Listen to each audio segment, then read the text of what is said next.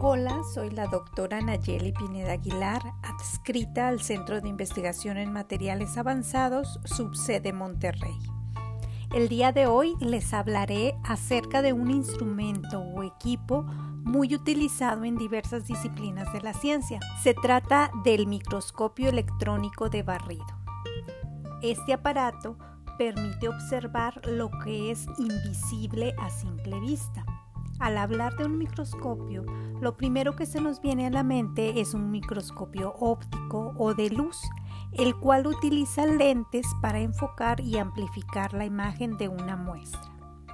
El microscopio electrónico de barrido nos permite observar objetos demasiado pequeños para apreciar con el ojo humano y es mucho más potente que el microscopio óptico. De comparación, el ojo humano puede ver hasta 0.1 milímetros, el microscopio óptico hasta 0.0002 milímetros, mientras que el microscopio electrónico de barrido permite la observación de hasta más o menos 40 nanómetros y al hablar de un nanómetro me refiero a la millonésima parte de un milímetro. El principio de su funcionamiento se basa en utilizar un haz de electrones en lugar de luz visible o fotones como lo hace el microscopio óptico.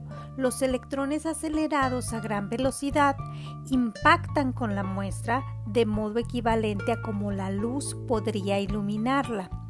Algunos de esos electrones son reflejados por la muestra y otros la atraviesan.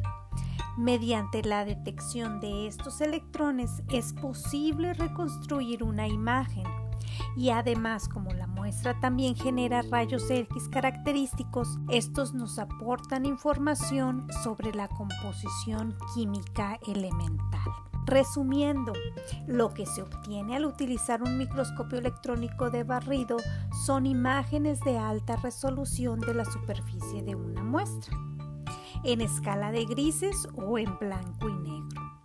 Al hablar de resolución nos referimos a la capacidad de visualizar una imagen nítida de dos puntos de un objeto ubicado cerca. Como el equipo tiene gran profundidad de campo, se logran imágenes con una apariencia tridimensional. Se requieren dos condiciones para analizar muestras en un microscopio electrónico de barrido. La primera es que se encuentren libres de humedad y la segunda es que sean conductoras. Las muestras no conductoras, como las muestras orgánicas, las muestras biológicas, vidrios o plásticos, necesitan de un recubrimiento metálico para lograr su observación por lo cual se deposita sobre la muestra una capa de unos pocos nanómetros de un elemento conductor como es el oro o el carbón. Por otro lado, las muestras conductoras pueden ser revisadas sin ningún tipo de recubrimiento.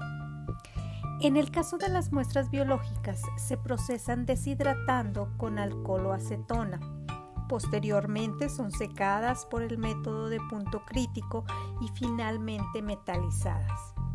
Este es un ejemplo del tipo de preparación de muestra que se utilizó para conocer las principales características morfológicas del virus SARS-CoV-2 responsable de la enfermedad por coronavirus de 2019. Gracias a la microscopía electrónica se evidenció que este virus se caracteriza por la forma de corona en su superficie con un tamaño de partícula que está entre 60 y 140 nanómetros. Otro ejemplo práctico de la aplicación de la microscopía electrónica de barrido es el monitoreo de la calidad del aire mediante el análisis de partículas suspendidas en el aire y partículas respirables PM10.